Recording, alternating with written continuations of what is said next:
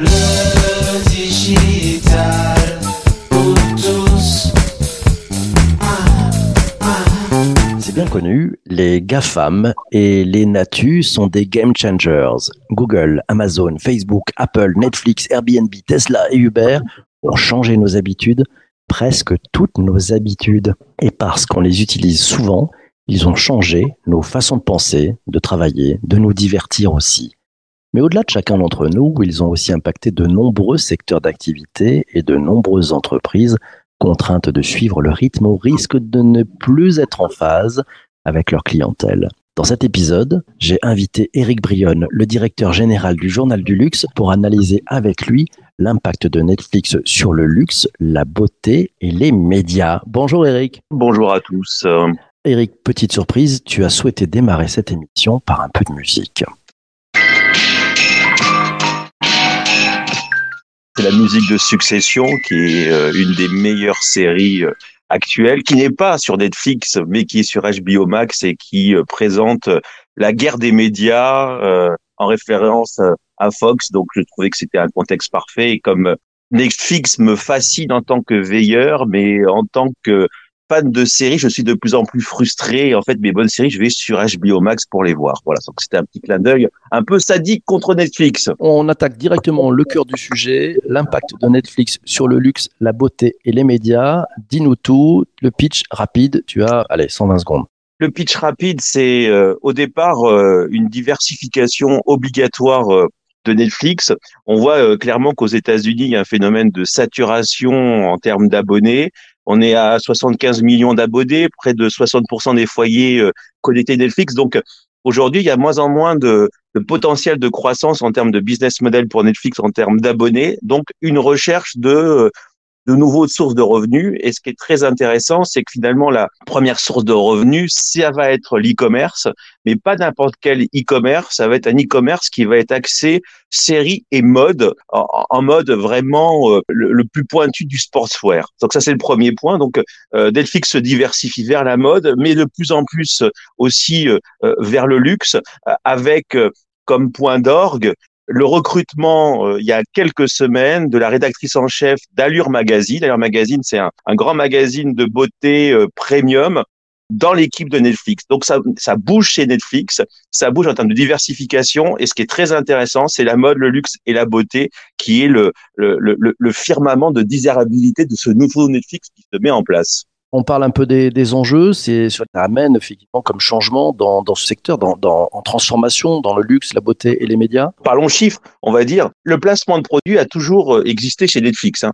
C'est pas une source de revenus officiellement, c'est amusant parce que déjà, euh, sur, euh, si vous vous rappelez de la série House of Cards chez Publicis, j'avais bossé sur un placement de produit pour une grande marque joaillière euh, suisse et on nous avait déjà proposé toute une gamme de possibilités. Là, l'idée, c'était pas forcément un partage de revenus, mais c'est plutôt une participation à la promotion. Mais simplement, ce qui a marqué, c'est justement des, des, des, placements de produits qui ont cartonné. alors, j'ai quelques chiffres.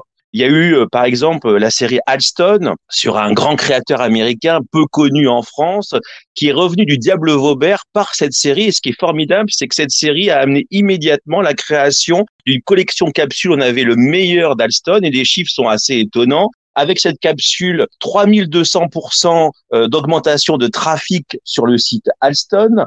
En termes d'e-commerce, c'est plus 631% euh, pendant un mois. Un sell web de 81%. Pareil sur la grande série qui a cartonné l'année dernière euh, de Bridgestone. Par exemple, placement de produit d'une robe de sieste. Intéressant la robe de sieste, hein, parfaitement juste en termes de confinement de la maison Hill House Home et les ventes euh, bah, se sont écoulées en 0,02 secondes. Donc aujourd'hui, vraiment, on sent qu'il y a une désirabilité euh, maximale à intégrer, être au cœur des séries euh, Netflix.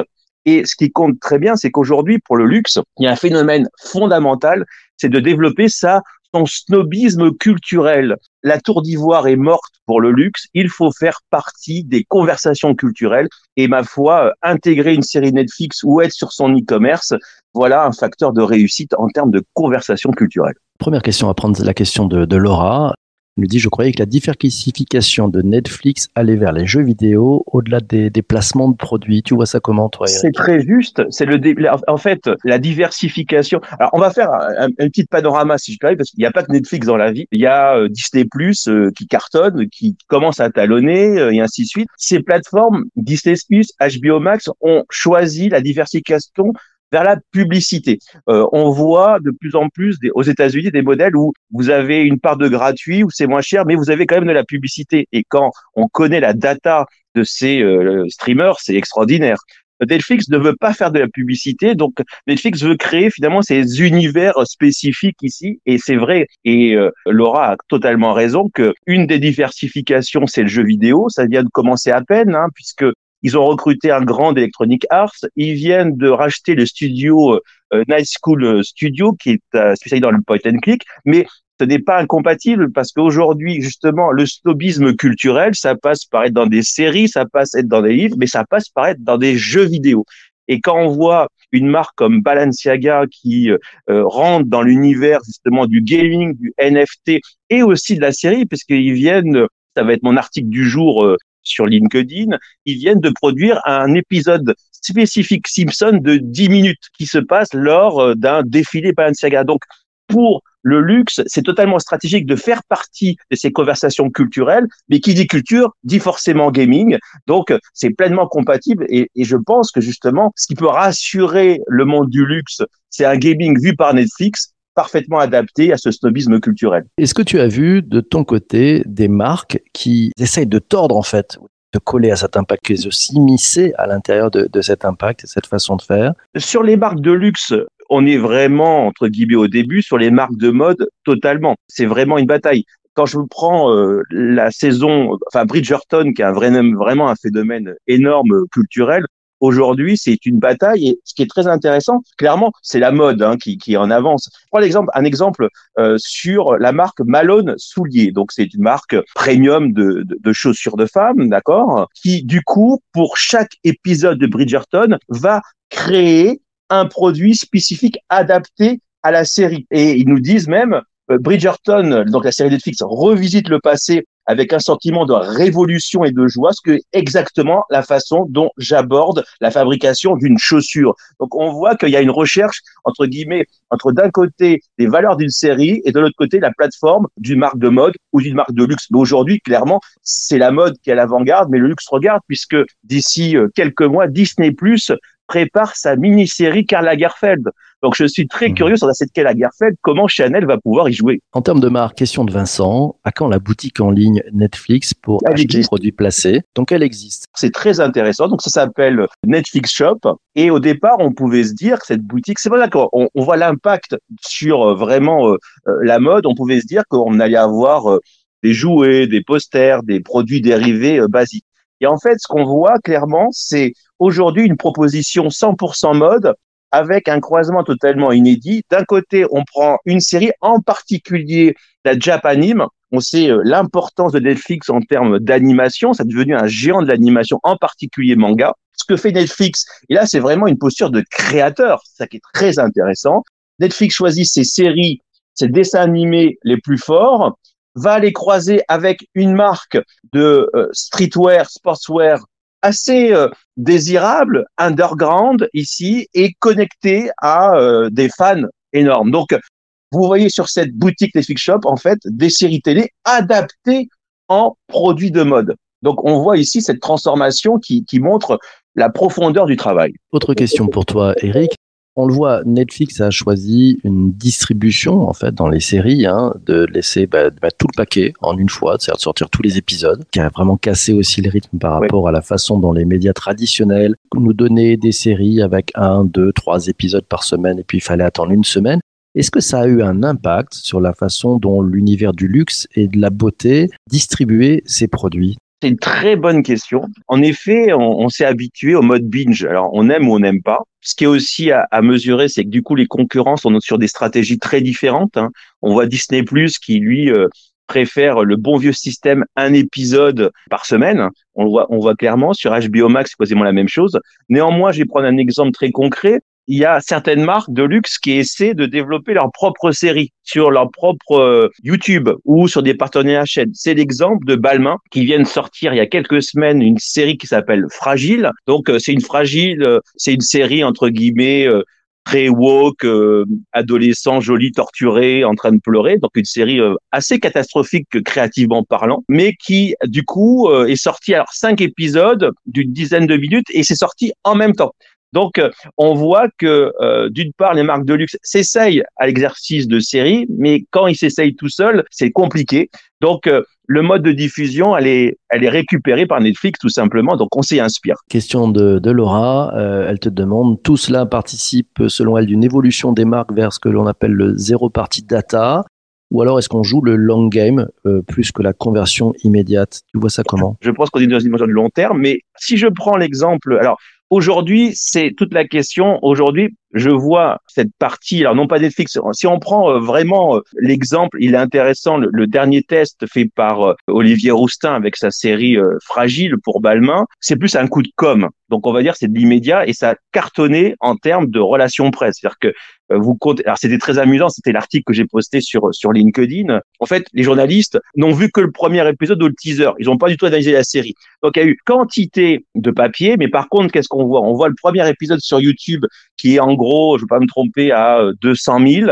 Et puis très vite, deuxième épisode, on passe à 80 000 et le dernier à 10 000 vues. Donc on voit, pour l'instant, on est plus dans une logique de coût euh, d'un côté, mais c'est vrai que quand on travaille sérieusement, comme euh, a pu faire les marques que j'ai citées comme Malone Soulier ou Alston, on comprend qu'on est sur vraiment euh, une longue traîne. On est vraiment sur une longue traîne. Question de, de Rodolphe. Il rebondit sur ce qu'on disait sur Netflix Shop. Est-ce que tu as à ta connaissance quelques chiffres justement sur Netflix Shop? Un peu de chiffres qui sortent ou pas? Alors la data est Netflix.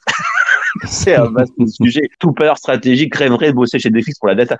La data, elle est extrêmement faible. La seule data que vous avez euh, chez Netflix, c'est par rapport à la performance des épisodes, des séries et leur popularité. Déjà, pour répondre, il n'y a aucun chiffre sur Netflix Shop. Par contre, ce que je vois, c'est que toutes les semaines, il y a une nouvelle collaboration. Donc, vraiment il y a un réassort très important. Non, non, les chiffres que vous avez, les seuls chiffres que vous avez, euh, c'est euh, le, le, nombre de millions euh, de spectateurs, la durée de vue totale et le temps moyen par série. Juste pour vous dire, le top 2 cette année, c'est Bridgerton à 82 millions d'utilisateurs qui l'ont vu, 625 millions d'heures, 7h37 en moyenne. Donc c'est excellent. Pratiquement, le, on voit que quand on rentre sur Bridgerton, on y va jusqu'au bout. La deuxième restant Stranger Things. Et ce qui est très intéressant en termes de phénomène, c'est que finalement, euh, euh, on voit que notre série Cocardi, entre guillemets, euh, Lupin, n'apparaît pas dans le classement des, des séries les plus populaires, n'est pas dans le top 10, malgré bon un succès, un succès de vue. Donc, pour répondre, en fait, Netflix, hélas, choisit la data qu'elle veut elle en donne très très peu et elle ne communique que sur les succès, jamais sur les échecs. Est-ce que ça a donné justement des idées à des marques? Parce qu'on on voit le, succès de Netflix, c'est la data, c'est de bien connaître euh, ses utilisateurs. Ça l'a aidé à, à, créer des séries aussi. Hein. On peut penser à House of Cards notamment. Tu vois, toi, dans l'arrière-cour, dans ces marques de luxe, dans le secteur de la beauté, dans les médias, des, des, des personnes qui Bon, la data, il va falloir qu'on s'y mette sérieusement parce qu'il y a un vrai impact sur ce que l'on fait dans nos métiers en termes de data, et, même sur Netflix, au départ, c'est vrai, tu as raison, Netflix a énormément communiqué sur une data inspiration. Et House of Cards en était euh, vraiment le symbole en disant voilà on a choisi House of Cards grâce à la data, on n'est pas passé par le phénomène classique euh, de sélection, de tournage d'un pilote, mais euh, ici non, clairement on, est vraiment sur une data qui ne doit pas toucher à la création. Quand on parle de data et création, vous voyez, euh, quelque part, il y a un crime de lèse-majesté. Donc, euh, une data inspiration. Et puis même Netflix ne parle plus vraiment de cet algorithme en termes d'inspiration par rapport aux créateurs. À quand la data dans les mains des créateurs Une question de, de Nourit, elle te demande est-ce qu'on a le profil des spectateurs par série? Euh, C'est une très bonne question. C'est une question qui me fait rêver. Euh, je, je, salue Nourit euh, ici. non, non, non, vous voyez, quand je vous parle vous voyez, de, séries comme Stranger Things, Bridgerton, c'est des blocs. En fait, Netflix est dans une communication blockbuster. Donc, l'objectif de Netflix, c'est d'annoncer euh, un maximum. Vous voyez, on est dans de la grosse data, on n'est pas dans la data affine, hélas, en termes de communication. Et impact de Netflix sur les séries aussi de, bon, allez, on va dire, de sneakers, les séries euh, tu vois, qui ont permis de faire évoluer le prix de la sneakers, euh, qui a des, des multiples assez incroyables depuis les dix dernières années. Il y a un impact là-dessus ou pas? C'est extrêmement intéressant comme question. Oui, il y a un impact. On voit euh, clairement euh, de plus en plus euh, l'intégration euh, de stickers visibles dans euh, les produits culturels. Quand je dis produits culturels, on a des séries, mais on peut être aussi sur de la télé-réalité. Et dès qu'on voit cette paire de stickers, et bien sur StockX, le cours s'envole. Et je vais prendre un exemple qui n'est pas l'exemple de Netflix, qui est l'exemple du catch américain. On voit l'arrivée en puissance sur euh, la fédération de catch qui n'a pas encore euh, sa, sa, sa, web TV, en fait, son site de streaming plutôt la Netflix, où on voit des catcheurs euh, porter régulièrement des stickers Nike. Et pour pas citer un épisode qui a mieux marché, c'était les stickers Dior. Et euh, quand les stickers Dior ou Nike sont posés, on voit que chaque fois le modèle porté par euh, ces catcheurs, eh bien, euh, le cours s'envole. En fait, la force du placement de produits, le nerf de la guerre, c'est la conversation culturelle. Alors, quand je dis culturelle, vous avez compris que c'est au sens américain. On n'est pas sur la conversation euh, au coin du feu avec Arte. C'est une conversation qui passionne les foules, une conversation euh, qui est sur les réseaux sociaux. Et comme il y a un fétichisme exacerbé euh, de l'objet de luxe par les populations Gen Z, et en plus, tu as raison.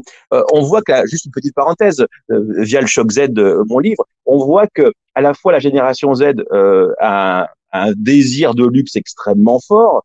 Paradoxe, on n'est pas un paradoxe près, mais surtout, il voit aussi l'objet luxe comme un moyen de trading pour faire de l'argent. Donc, très rapidement, quand on, on, voit un sticker ou un accessoire qui apparaît de façon extrêmement visible, on voit là James Bond vient de sortir, donc là c'est la c'est la foire au placement de produits, j'ai envie de dire euh, immédiatement on l'achète. Pourquoi? Pour faire euh, justement une plus-value, parce qu'on sait que dans les quelques heures après, on peut le revendre 10-15% plus cher. La conversation culturelle. On bondit sur une question de, de, Rodolphe, justement. On est en conversation culturelle. Si nous sommes sur du long game, cela veut-il dire qu'une série à succès sera celle qui aura son shop, d'après toi? Totalement. Je pense que c'est euh, c'est le chemin euh, naturel. Après, il y aura un problème de distribution. Euh, on n'a pas cité une série comme Emily from Paris, on va bientôt avoir la saison 2, qui est une série euh, totalement axée euh, sur le monde de la mode, du luxe ici. Le problème pour Netflix, pour l'instant, de faire un shop, c'est que ça va être compliqué de faire un shop avec du multimarque, avec du Dior, du Saint Laurent et autres. Mais on pourrait se poser, et je, c'est une espèce de conclusion, parce que je vois qu'on est à 20 minutes 35. Est-ce que le Netflix n'est pas le grand magasin de demain? Le Netflix Shop. Je suis un planeur stratégique qui a été formé au grand magasin. C'est le printemps qui m'a formé, qui m'a fait en tant que planeur stratégique. On m'a toujours appris que le grand magasin, c'était un magazine, un magazine vivant. Bah, quelque part, je pense que Netflix et Netflix Shop peut devenir le grand magasin de demain. Dernière question parce qu'on est gourmand et après on se quitte. C'est une question de Lionel.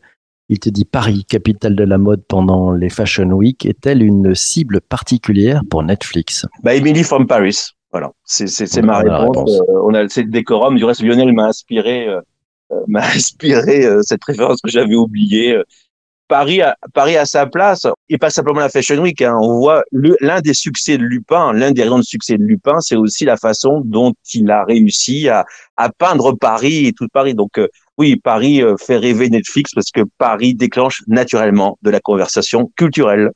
Merci beaucoup Eric. Merci, Merci à toi aussi d'avoir écouté cet épisode du podcast. On se retrouve demain pour un prochain épisode. On va tourner le dos aux algos et on va te parler de cette stratégie courageuse qui change la donne. Je serai accompagné du talentueux Bruno Friedlandsky. Vous savez, le, le formateur conférencier, auteur de l'ouvrage Maîtriser LinkedIn. Merci à vous tous d'avoir été présents. On se retrouve demain matin. Merci à toi Eric. Portez-vous bien. Merci à tous. Surtout, ne lâchez rien. Ciao, ciao mes amis.